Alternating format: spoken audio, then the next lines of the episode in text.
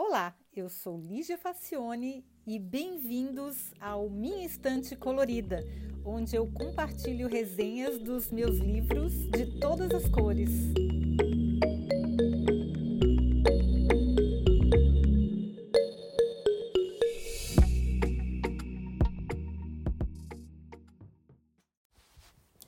Olá, Eis que eu trago aqui hoje um livrinho elegante e bem resumido que tem insights muito legais. Nada de novo em se tratando do Seth Godin. No seu The Deep, a little book that teaches you when to quit and when to stick. Que numa tradução livre seria mais ou menos um mergulho, um pequeno livro que ensina você quando desistir e quando persistir. Todo mundo tem momentos em que pensa em desistir de tudo e largar mão de alguma coisa que está muito mais complicada do que a gente pensou quando se meteu nela. Mas geralmente, para leitores deste tipo de literatura, a de negócios, desistir não é uma opção. Godin cita Vince Lombard, um guru inspiracional que prega a seguinte frase: desistentes nunca vencem e vencedores nunca desistem. Como diz o autor, esse é um péssimo conselho. Vencedores desistem o tempo todo. A questão é saber a hora certa de desistir e do que. É claro que o livro tem um monte daqueles discursos meritocráticos, tipo basta querer, todos têm as mesmas chances, é, basta ser insistente e aquele monte de blá blá blá, né? Que são um pouquinho irritantes. Mas, afinal, Godin é um típico autor de marketing e negócios americano, então ele está no papel dele mesmo. Mas a gente, se a gente peneirar bem, sempre tem alguma coisa bem interessante e que faz sentido. A ideia é que quando uma pessoa tem sucesso em alguma coisa, certamente ela desistiu de muitas outras para focar no que realmente fazia diferença para ela. E desistir nesse caso é uma grande ferramenta estratégica. Mas, como toda ferramenta, precisa ser usada com sabedoria. Às vezes, desistir não é uma boa escolha. E aí ele fala sobre o melhor do mundo. Bom, tem uma parte em que ele fala da importância de ser o melhor do mundo em algo. No começo eu achei, eu vou confessar, eu achei uma chateação isso. Ah, o melhor do mundo. Por que se precisa ser o melhor do mundo, gente? Cada um tem a sua vida, ninguém precisa ser o melhor do mundo. Mas ele contextualiza que quem define o que é mundo é você mesmo. Então ele não está falando do mundo inteiro, do globo, mas do seu mundo. E nele você pode ser melhor em algo, sim onde você também define o que é melhor segundo a sua visão e também, muito importante, o que é sucesso. Porque às vezes o que é sucesso para você não é para outra pessoa. Existem muitas maneiras de medir sucesso, né? E aí ele faz uma crítica bem interessante sobre as pessoas que já desistiram e não perceberam, quando não dão o melhor de si para fazer algo. Tipo, quando você entrega um currículo cheio de erros, aí eu estou considerando que é apenas uma questão de desleixo e desatenção. É claro que há casos e casos. Mas quando que a pessoa manda um currículo com desleixo, cheio de erros, feito de qualquer jeito, ela na verdade não quer um emprego, né, gente? Ela já desistiu. Quando um médico não dá a mínima para um paciente, ele fez um juramento, ele estudou para isso e vai lá e não coloca os conhecimentos em prática quando um cozinheiro não capricha no prato, quando um garçom nunca percebe o chamado dos clientes. Ou seja, quando a gente faz uma coisa de qualquer jeito, só para cumprir um papel. Significa que a gente desistiu daquele papel, que a gente só está ali para cumprir tarefa, para cumprir horário. O que quer que a gente se disponha a fazer é sempre melhor ser o melhor do mundo, no caso do seu mundo, pelo menos, pois o sentimento de completude e missão cumprida é muito maior. A gente não sente que está desperdiçando o tempo quando faz uma coisa bem feita e com cuidado. Eu concordo plenamente com isso e acho muito importante. Se a gente se dispõe a fazer uma coisa, que faça bem feita. Então, Godin começa a desenhar a arquitetura da desistência estratégica. Olha só. E aí ele mostra um gráfico que em áudio é difícil, mas eu tenho a versão é, impressa desse, dessa resenha onde eu consegui colocar o desenho do gráfico. Mas vamos colocar agora a imaginação em funcionamento. Então ele desenha um gráfico onde o eixo vertical mostra os resultados e o eixo horizontal, o esforço. A curva desenhada seria o corte de um peixe visto de lado. Começa com um monte depois afunda e no final sobe de novo como se fosse um rabo. A parte alta, como uma montanha, representa o começo de algum projeto. Quase sempre é divertido e geralmente com menos esforço a gente vai conseguindo ótimos resultados, vai subindo a montanha. Cada esforço que a gente coloca tem resultados correspondentes ou até mais do que o esperado, né? Então, nessa fase, é fácil de se empolgar, seja qual for o tema. Um curso, uma empresa, um relacionamento, enfim, tudo é festa. Mas em seguida, dá para perceber que você vai aumentando os esforços, mas os resultados, em vez de também aumentarem, eles diminuem. É o que ele chama de the dip, ou o mergulho, que dá o título ao livro. É o tal do mergulho. O mergulho é uma combinação de burocracia e excesso de trabalho. É a diferença entre a sorte de principiante e a excelência em alguma área. É aquela parte difícil, desmotivadora, em que a maioria das pessoas desiste mesmo, e é onde os melhores do mundo vão aprender, vão ralar, vão mudar as regras, vão se adaptar. Existem duas saídas para essa curva. Aqui ele chama de cul-de-sac, que é uma expressão francesa para beco sem saída ou um problema sem solução, onde você trabalha, trabalha, trabalha e nada muda, as coisas vão sempre piorando. E tem o que ele chama de the cliff, que é o penhasco, que segundo ele é raro e assustador. É a tal ladeira abaixo em velocidade acelerada. Acontece quando você simplesmente não consegue desistir, que é tipo um vício, e a coisa vai afundando ainda mais. Pois é, acontece que em algumas situações esse penhasco não leva ao abismo, é apenas o que ele chama de the dip, que é o mergulho.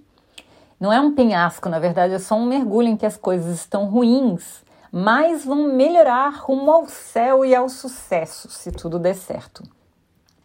Eu não usaria a expressão the dip, que seria um mergulho. Para mim, seria uma expressão melhor seria o vale, né? Porque o vale também comunica a ideia no gráfico de uma maneira mais didática, na minha opinião. Mas enfim, eu usaria vale em vez de mergulho, mas ele usou mergulho.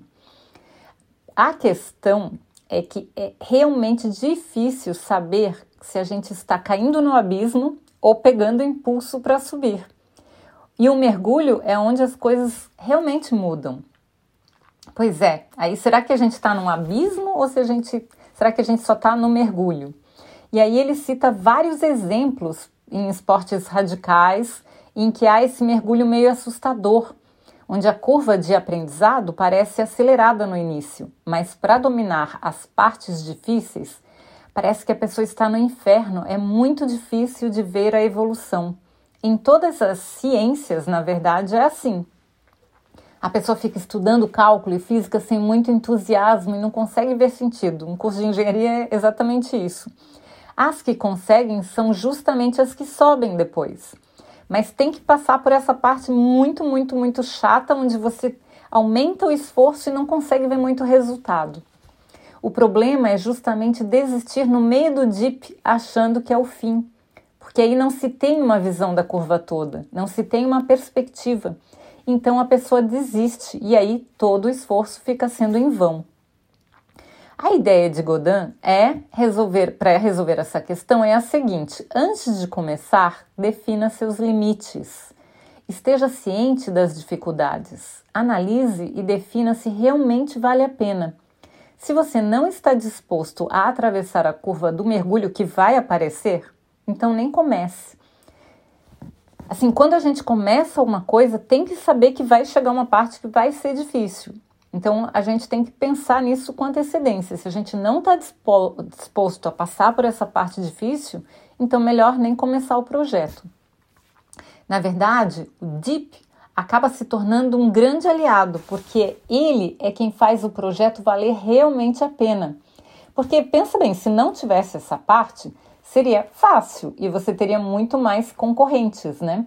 Qualquer pessoa pode fazer uma coisa realmente fácil que não tenha partes chatas e difíceis, que aquelas partes que dá vontade de desistir. E é por isso que essas coisas fáceis não têm tanto valor. E aí o autor cita sete razões pelas quais você falha em ser o melhor do mundo. A primeira é quando o tempo se esgota e daí você desiste. A segunda é quando o dinheiro acaba e aí você desiste. A terceira é você fica apavorado e com medo e aí você desiste. A quarta é você não leva a questão suficientemente a sério e acaba desistindo. A quinta é que você perde o interesse e o entusiasmo e se conforma com alguma coisa medíocre e aí desiste. A sexta, você foca no curto prazo em vez do longo prazo e desiste quando o curto prazo começa a apresentar dificuldades. E a sétima e última é você escolhe ser o melhor do mundo na coisa errada, porque você, sei lá, não tem o talento necessário. Então acaba desistindo também. Então, esses seriam os sete motivos pelos quais a gente falha. É bom a gente dar uma olhada para ver se é, não se encaixa em algum desses aí. Mas aí ele também cita os oito tipos de mergulho diferentes. O primeiro mergulho ele chama de fabricação. É fácil começar um negócio na garagem de casa. E muita gente já fez isso, eu inclusive. Né? A garagem é uma coisa simbólica, né, gente? Pode ser no quarto, enfim, na cozinha. Mas em casa, a gente começa um negócio em casa. Mas torná-lo um negócio lucrativo e escalar esse negócio é outra história. A maioria desiste antes, pois as dificuldades são enormes. Então, esse é o primeiro DIP. Outro é a de vendas. A maioria das ideias começa com uma pessoa só fazendo a venda. Novamente, a dificuldade aparece na hora de escalar o negócio. E aí tem que montar uma estrutura profissional e um time de vendas. E aí essa parte é muito complicada e as pessoas costumam desistir nessa parte aí.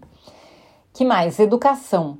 Teoricamente, a carreira começa antes mesmo da pessoa se formar, mas quando ela precisa reaprender e se reinventar, aprendendo novas habilidades, é que a coisa aperta. Por exemplo, um médico especialista precisa abrir mão de muitas coisas durante anos para talvez colher os frutos bem mais tarde, para poder investir na sua especialização, na sua educação. Com muita gente acontece isso. Tem várias pessoas que desistem no meio, porque realmente essa parte é difícil. O quarto tipo de mergulho é o risco. Quando pagar um aluguel maior que o faturamento anual ou, ou, o faturamento atual, eu, eu tenho que alugar um espaço maior e custa muito mais caro do que eu faturo ou eu investir uma nova tecnologia, às vezes isso aí é um risco enorme. Em alguns casos é o que vai fazer a diferença para o bem, que é o sucesso, a escala, ou para o mal, que é a falência. Então, isso é um, quando tem um risco muito alto, é o risco de desistir também é alto, né? Porque a pessoa fica com medo de dar aquele passo.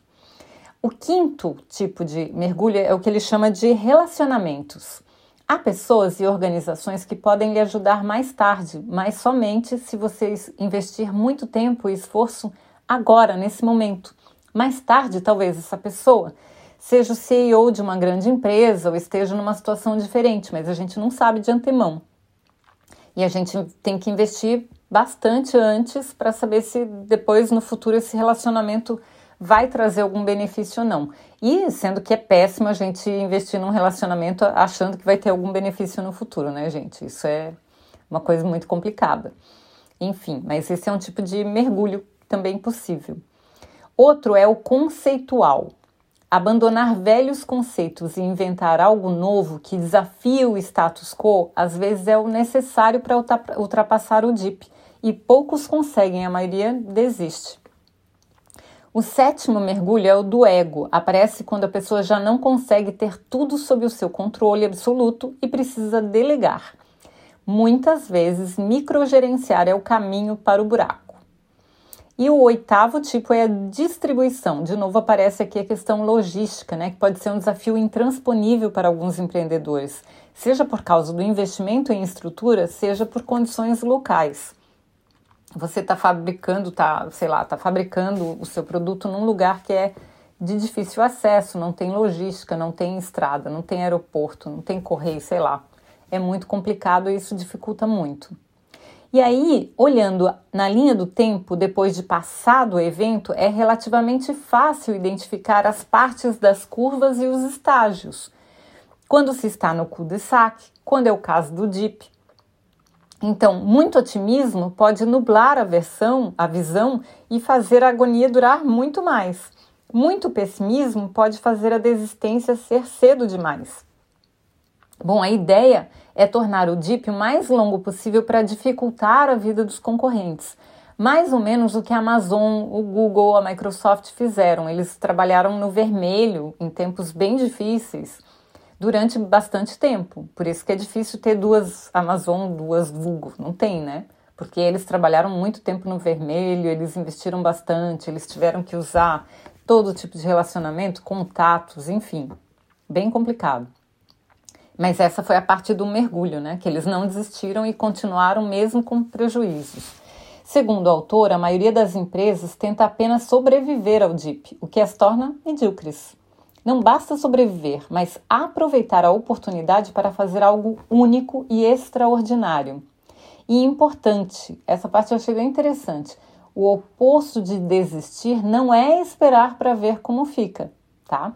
É desenhar outra estratégia para resolver o problema. Esperar para ver como fica é quase que desistir, né?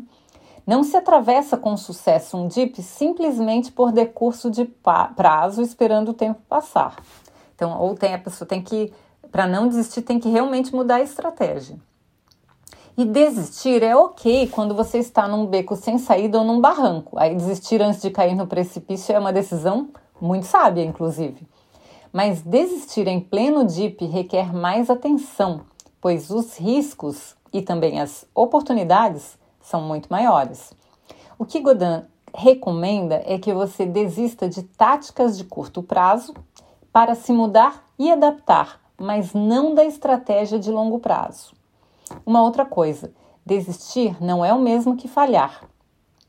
É uma, uma decisão consciente, dadas as escolhas disponíveis e o orgulho não deve atrapalhar nessa hora. Desistir com sabedoria é uma boa maneira de evitar a falha, inclusive. Então, Godin conta a história do Michael Crichton, que é um autor de best-sellers. Ele era médico com pós-doutorado, mas mesmo passando pelo DIP, ele se deu conta de que, independente do sucesso que teria na carreira, não era exatamente essa escolha que lhe daria prazer. Então ele colocou o orgulho de lado e resolveu desistir para tentar outra carreira. E aí ele virou um autor de best-sellers muito, muito, muito bem vendido no mundo inteiro, muito conhecido. E o resto da história a maioria das pessoas já conhecem, porque ele é um autor bem famoso.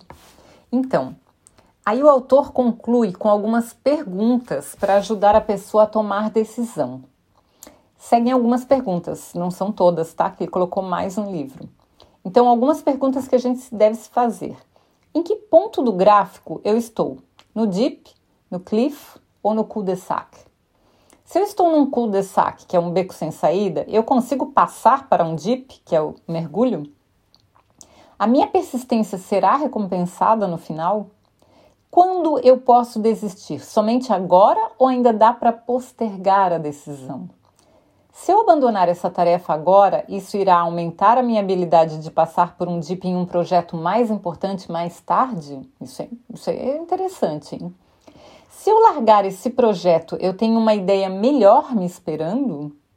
Olha, eu achei bem interessante, principalmente se a pessoa está num período de transição e cheia de dúvidas. Se desiste, se continua. Eu achei que o livro trouxe boas, bons insights. Eu não sei lá porque que a tradução brasileira saiu como o melhor do mundo, que em vez de colocar o um mergulho, eles colocaram o melhor do mundo, que não é a tradução para o The Deep, que é o título original, né? Mas enfim, em português ficou o melhor do mundo. Saiba quando insistir e quando desistir. E tá um preço bem bacana, tá? Porque é um livrinho pequeno, ele é bem resumido, ele não tem enrolação. Eu achei muito útil e recomendo bastante. Se você escolher comprar o livro, por favor, use o link lá do Minha Estante Colorida, tá bom? Espero que vocês tenham gostado e até o próximo episódio. Tchau!